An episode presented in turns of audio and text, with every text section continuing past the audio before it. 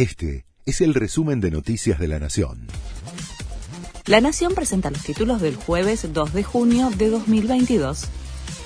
Alberto Fernández se va a reunir con Joe Biden en Estados Unidos. El presidente estadounidense lo recibirá a fines de julio en la Casa Blanca. Dialogarán sobre cambio climático y derechos humanos, entre otros temas. La invitación llegó tras la confirmación de Fernández de su participación en la Cumbre de las Américas. El gobierno promete solucionar el faltante de gasoil anunciaron que las empresas refinadoras del país incrementarán en hasta un 50% las importaciones de gasoil en junio y julio. Además, garantizó la provisión de gas para la industria.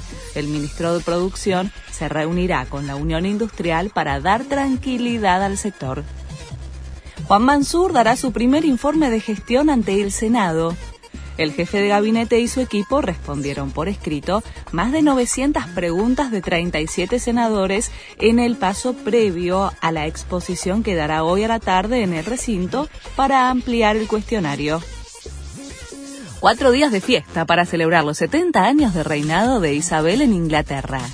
Desde hoy hasta el domingo se desarrollarán más de 2.000 actos y eventos públicos para festejar el jubileo de platino de la reina británica. Además, la monarca será homenajeada con un megaconcierto en el que participarán los integrantes de Queen, Alicia Keys, Andrea Bocelli y Duran Duran, entre otros artistas. Argentina le ganó 3 a 0 a Italia y hubo festejos en el obelisco.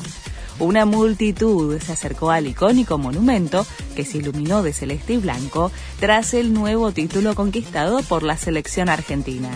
El conjunto dirigido por Lionel Scaloni estiró su invicto a 32 partidos y superó de esta manera el récord del equipo de Alfio Basile. Este fue el resumen de Noticias de la Nación.